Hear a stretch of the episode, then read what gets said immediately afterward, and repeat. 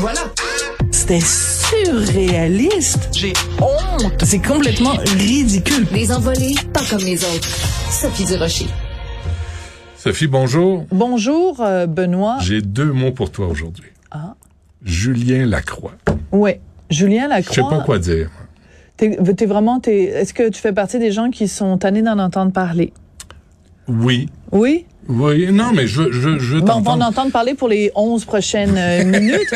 Non, c'est que, bon, pour ceux qui étaient peut-être cachés en dessous d'une roche euh, au cours des derniers jours, donc Julien Lacroix a accordé sa première entrevue en plus de deux ans. Première entrevue télé à l'émission Le Monde à l'envers, animée par Stéphane Bureau à TVA, les vendredis. Émission à laquelle je participe. J'étais pas là vendredi, mais je participe à cette émission-là juste pour pas que les gens pensent que je suis euh, en, en conflit d'intérêts. Et euh, suite à, à la suite, pardon, de cette apparition vendredi, euh, des présumées victimes de Julien Lacroix ont fait paraître une lettre ouverte. Donc, elles ont envoyé la lettre ouverte au journal Le 24 heures. Le titre est assez particulier. Ça s'intitule L'arme qui cache la forêt. Et euh, en tout respect, pour ces femmes-là, il y a un certain nombre de points qu'elles soulèvent qui, euh, moi, m'apparaissent à tout le moins problématiques. Alors, premièrement, elles disent, euh, on braque ces jours-ci, on euh, dans la société, la société québécoise braque euh, son attention sur ceux qui ont été exclus de nos écrans parce que leur présence fait mal aux personnes qu'ils ont agressées, mais aussi à toutes les personnes qui survivent aux violences sexuelles. On met de l'avant les personnes dénoncées en oubliant toute la souffrance que ça génère.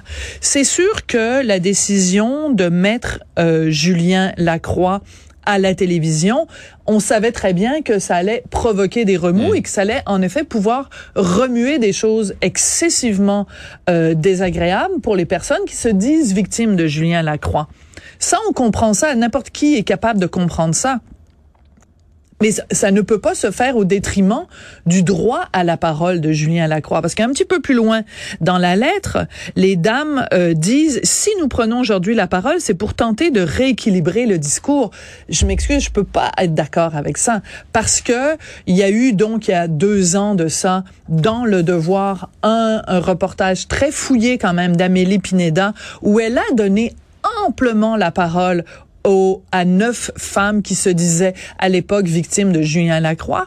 Puis on se rappellera que juste avant Noël, euh, dans la presse, il y a eu un autre reportage, celui-là de la presse et du 98.5 FM, où on donnait la parole à certaines de ces femmes-là, pas toutes, c'est pas toutes qui avaient accepté de, de participer au reportage. Donc, quand on nous dit aujourd'hui on veut rééquilibrer le discours, ben vous êtes en train de nous dire que euh, il aurait pas fallu inviter Julien Lacroix ou alors que vous êtes obligé de reprendre la parole aujourd'hui parce que, mon Dieu, les projecteurs ont été braqués sur Julien Lacroix. Julien Lacroix, ça faisait deux ans et demi qu'il avait pas parlé, euh, en tout cas pas parlé à la télé. Euh, il y a eu des bribes d'entrevues, justement dans le reportage de la presse.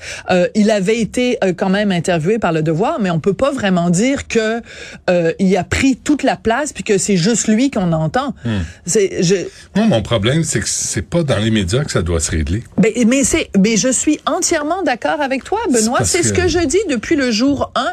Depuis le jour 1. Puis d'ailleurs, c'est pas un hasard. Julien Lacroix, dans son entrevue euh, vendredi à, à Stéphane Bureau, puis je dis pas ça par, euh, pour flatter mon ego, mais à un moment donné, il a dit, il a dit la première qui a, qui a, qui a tiré la sonnette d'alarme en disant, coudon, pourquoi ça se passe sur la place publique, c'est Sophie Durocher. Il m'a cité. Parce que bien avant tout ça, j'avais écrit dans les journaux, dans, dans le Journal de Montréal, dans le Québec, en disant, mais pourquoi le procès se fait sur la place publique si, en effet, des gestes à caractère criminel ont été posés, il y a un endroit où ça doit se placer, passer, c'est dans le système de justice. Et Stéphane Bureau n'est pas juge, puis les, les journalistes sont pas des jurés. Voilà.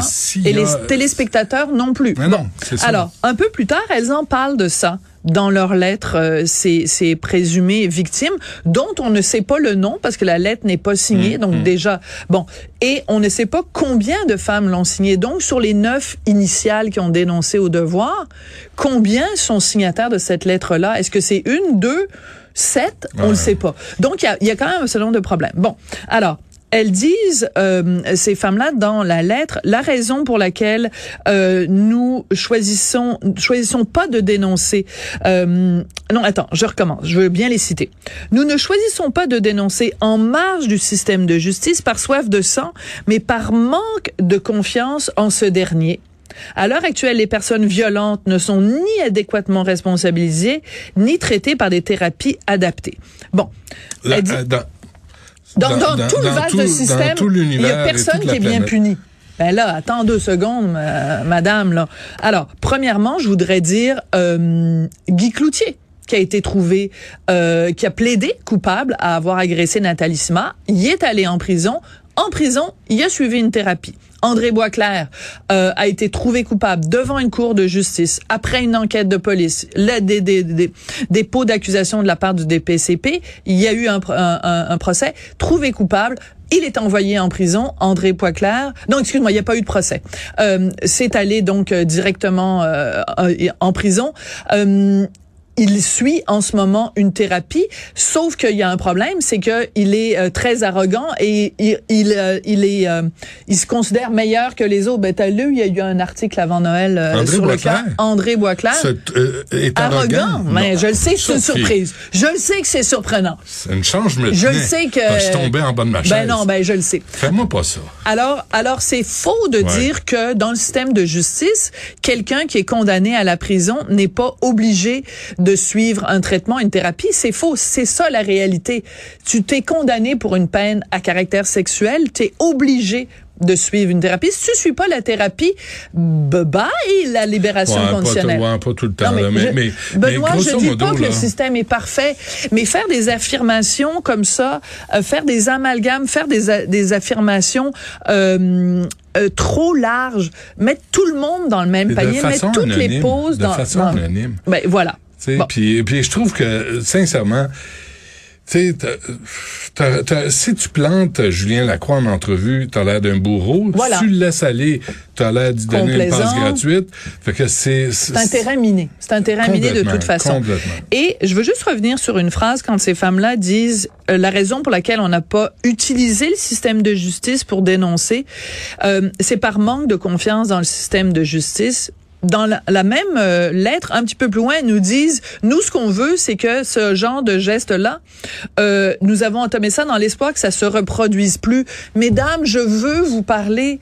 Si vous considérez qu'il y a un individu X qui est un prédateur, il y a une façon de l'empêcher de continuer, c'est de déposer une plainte à la police. Si ce gars-là se retrouve en prison, trouvez-moi une meilleure façon de l'empêcher de continuer à faire ce qu'il fait.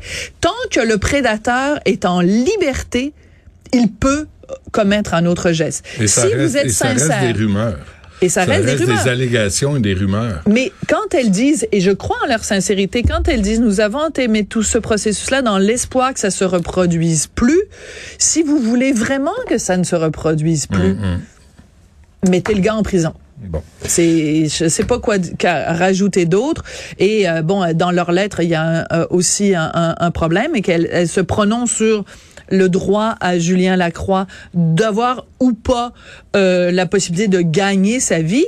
Elles disent, au nombre de talents et d'artistes qui aspirent à forger notre culture, est-ce qu'on devrait vraiment placer devant les projecteurs des gens qui peinent à se responsabiliser face à leur acte sous le couvert de la fameuse deuxième chance? Donc, c'est elles qui vont décider. Qui a le droit? Ben, il y a d'autres artistes plus talentueux ou aussi talentueux que Julien Lacroix, mais eux, ils assument leurs responsabilités ou alors c'est des bonnes personnes. Elles ont un comportement formidable, ces gens-là. Donc, donnons la chance à des humoristes qui, eux, ont un dossier absolument impeccable. Ils sont parfaits. Puis en même temps, en même temps, moi j'ai un problème d'aller applaudir quelqu'un Je respecte commis, ça. C'est ça aussi, mais c'est à moi à choisir. Mais c'est à toi à choisir. Éric Lapointe, euh, est-ce que, est-ce que les gens se sentent à l'aise ou pas? Ça, ça. ça appartient à chacun. Absolument. Et euh, ça ailleurs que dans les médias parce que ça, ça tourne en rond, puis ça donne rien. On t'écoute à deux heures et demie en passant. Certainement. Mhm. Mhm.